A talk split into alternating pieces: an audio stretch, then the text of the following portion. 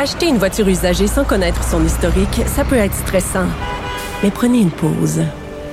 Et procurez-vous un rapport d'historique de véhicule Carfax Canada pour vous éviter du stress inutile. Carfax Canada. Achetez l'esprit tranquille. La Banque Q est reconnue pour faire valoir vos avoirs sans vous les prendre.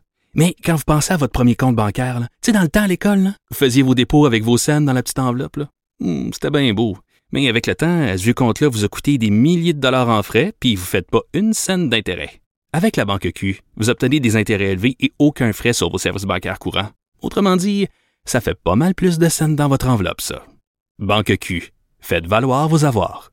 Visitez banqueq.ca pour en savoir plus. Geneviève Peterson. Elle réécrit le scénario de l'actualité tous les jours. Vous écoutez Geneviève Peterson. Cube Radio. On va revenir sur plusieurs dossiers concernant l'Ukraine avec Francis Langlois, qui est membre de l'Observatoire sur les États-Unis de la chaire de recherche Raoul Dandurand, qui enseigne aussi au Cégep de Trois-Rivières. Francis, salut.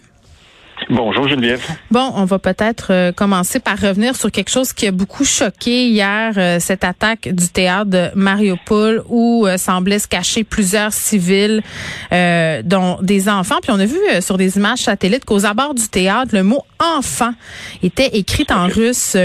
C'était comme en immense lettre blanche. là. C'était partout, là, devant, derrière le bâtiment. Puis là, c'est la, question qu'on se pose tous, c'est est-ce que les Russes savaient? Est-ce qu'ils l'ont tout simplement ignoré? Euh, on est en droit de se demander ça. Ben, c'est évidemment, on n'est pas là, on peut pas le savoir, mais ça semble s'inscrire dans le, le, modus operandi, si on veut, de, l'armée russe de, depuis que les, opérations ont un peu ralenti, c'est-à-dire depuis le début des opérations, c'est-à-dire que on tire de façon indiscriminée. Ça ressemble à ce qu'ils ont fait euh, en Tchétchénie dans à la fin des années 90. Ça ressemble à ce qu'ils ont fait en Géorgie et ça ressemble à ce qu'ils ont fait aussi en Syrie lorsqu'ils sont allés euh, soutenir le régime de Bachar al-Assad. Et j'ajouterais que euh, ça ressemble aussi à ce qu'ils ont fait en Afghanistan dans les années 80. Donc, lorsque les, opérations vont pas aussi bien que prévu, ben ce qu'on fait, c'est qu'on tire à tout azimut sans vraiment regarder ou distinguer. c'est quoi le but? C'est de, de faire peur, c'est de terroriser, c'est de pousser l'autre partie à vouloir mettre fin à la guerre au plus vite pour justement qu'arrête ces cibles euh, de civils? Ben oui, évidemment, l'idée, c'est toujours, hein, la guerre, c'est toujours une espèce de calcul entre ce qu'on veut et ce mm. qu'on peut obtenir. Et donc, l'idée, c'est de se positionner comme étant euh, prêt à aller jusqu'au bout, euh, pas faire de quartier, et donc ainsi euh, ben, amener l'autre à la table de négociation dans une position beaucoup plus soumise. Là. bon, évidemment. Ben, ça a l'air de marcher. Hein, non, mais quand même, parce que le Zelensky disait hier qu'il était quand même ouvert à une certaine négociation avec la Russie. Euh, c'est un changement de cap. Là, c'est pas ça qu'il disait auparavant. Euh, Puis tu sais, ce que je comprends aussi là, dans ce que vous venez de me dire, c'est que c'est, pas un geste sans précédent là, de la part euh, des Russes. Vous avez parlé d'autres guerres, mais mais mm-hmm. Zelensky, là, c'est ça, parce que bon, euh, c'est quand même assez difficile en ce moment. Il fait un tour des médias, puis on va y revenir, mais tu sais, Mariupol, c'est une cible quand même particulière. La semaine passée, on avait eu droit à ce bombardement d'un hôpital où euh, il y avait bébés, femmes enceintes, euh, d'autres civils avaient perdu la vie. Il y en a qui ont parlé d'un point tournant dans cette guerre-là. Ben, c'est possible. Je pense que c'est le, l'accumulation de toutes ces choses-là. donc, on a vu les, forces russes euh, s'arrêter aux portes des grandes villes comme Kiev et Kharkiv, mais donc ils bombardent de, façon indiscriminée à l'intérieur des villes. Et évidemment, ils un, ils veulent éviter du, de la guérilla urbaine, donc mm. un, style de combat dans lequel leur puissance de feu est beaucoup amoindrie. Deux, j'ai l'impression qu'on se fie beaucoup à l'artillerie et euh, aux, aux tirs aériens qui sont pas nécessairement aussi précis que qu'on le dit.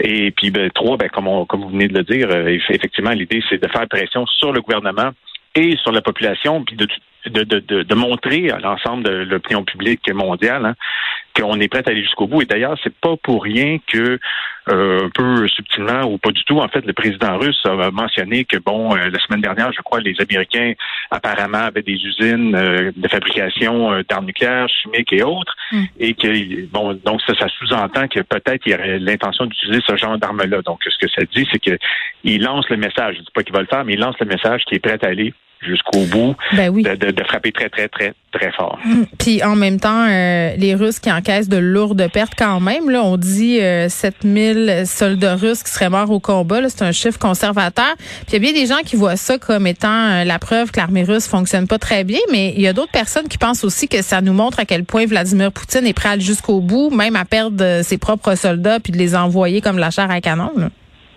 En fait, l'un va, avec l'autre. Ouais, hein?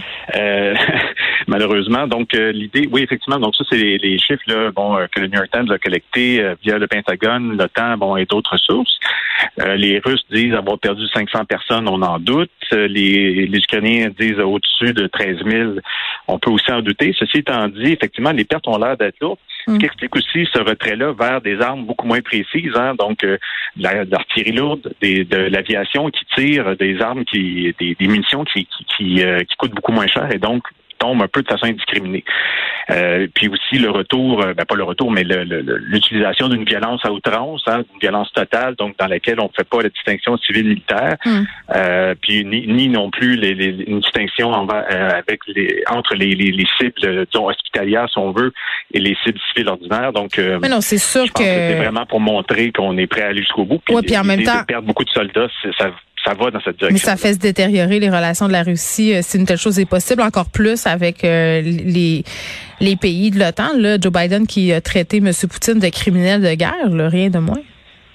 Oui, tout à fait. Donc l'idée, évidemment, c'est que tout le monde met euh, comment je peux dire, met son poids dans la balance, puis mm. on, se positionne pour la, la, la, ronde de négociation qui va finir par arriver parce que qu'il nous dit euh, Poutine en, tirant comme ça, ben c'est qu'il va aller jusqu'au bout si on lui donne pas un peu ce qu'il mm. veut. Donc là maintenant c'est la question de savoir qu'est-ce qu'il veut exactement. Bon parlons euh, de Zelensky là, qui était devant les parlementaires canadiens un peu plus tôt euh, cette semaine, le Congrès des États-Unis. Là, il va parler devant la chambre du Parlement allemand. Il s'est montré quand même assez solide, Monsieur Zelensky, tout au long de cette tournée là, là que certains qualifient de opération un peu de relations publiques. Là. Moi, j'ai un peu un malaise avec ça, mais bon, euh, c'est vrai qu'il s'en est des relations publiques dans une certaine mesure. Mais de, de montrer cette vidéo hier qu'on a tous vue puis de donner des exemples aussi avec, euh, tu sais, en lien avec le pays dans lequel il se trouvait, le monsieur Zelensky. Par exemple, au Canada, là, il a parlé de Vancouver assiégé, il a parlé euh, de la tour du CN, qu'est-ce que vous feriez si ça a été bombardé. Aux États-Unis, il a fait référence aux attaques du 11 septembre. Pour vous, est-ce que euh, ça va changer quelque chose dans la perception de ce conflit-là et peut-être l'idée pour le temps d'un moment donné agir si ça se poursuit? On est quand même rendu à 22 jours quand même. Donc, euh, ben en fait, euh, oui, bon, il y a une question de relations publiques, il y a une question aussi de montrer pour les alliés de l'Ukraine et l'Ukraine, de montrer qu'ils sont soudés ensemble euh, face à une Russie qui est intransigeante. Donc, il y a toute cette idée-là. Il y a l'idée de montrer au public occidental et mondial que, effectivement, les Ukrainiens continuent à se battre et qu'ils sont soutenus. Et c'est aussi l'occasion euh, de pour les différents gouvernements, que ce soit le gouvernement canadien euh, ou hier les États-Unis. Donc, euh, par exemple, mhm. le président Biden a annoncé une aide de 800 millions de dollars américains, ce qui est gigantesque. donc, on va envoyer du matériel. Donc, en quelque part, effectivement, l'OTAN, l'Union européenne, le Canada, etc., sont euh, actifs. Donc, ils envoient du matériel, euh, ils, accueillent des réfugiés. Euh, donc, l'idée, c'est juste de soutenir et puis de, justifier, de montrer que ce qu'on on fait quelque chose et que qu'on va dans la direction de, de ce qui est demandé. Ceci étant dit, c'est évident que le président ukrainien veut avoir un soutien actif, oui. donc des troupes de l'Union européenne ou de l'OTAN. ça devrait en tout cas pas à court terme, mais je pense pas non plus que ça va arriver. Euh, pensons seulement à la question des couloirs euh, humanitaires, de la protection des couloirs humanitaires. Euh, si on envoie des avions pour les protéger, bien automatiquement ils risquent d'entrer en contact avec des appareils russes ou encore du matériel euh, anti-aérien russe, donc des, des, lanceurs de missiles, des choses comme ça, et automatiquement, si on tire de part et d'autre, ben c'est un casus belli, donc c'est une déclaration de guerre, puis on va on va ben, potentiellement engendrer la troisième guerre mondiale. Les enjeux sont énormes et on peut pas passer à côté. L'enjeu nucléaire est gigantesque, même s'il y a beaucoup moins de bombes atomiques qu'il y en avait, par exemple, dans les années 80 aujourd'hui, hein, peut-être 5 000 aux États-Unis, 6 000 euh, en Russie, ça reste des armes extrêmement puissantes et oui, dangereuses. Puis les, les, gens sont quand même euh, interpellés par cette question-là. Là. Euh, il y a une vente de bunkers qui est en hausse euh, aux États-Unis par certains fabricants. On rit, mais quand même, ça témoigne de cette crainte-là. Francis Langlois, merci beaucoup, qui est prof au Cégep de Trois-Rivières.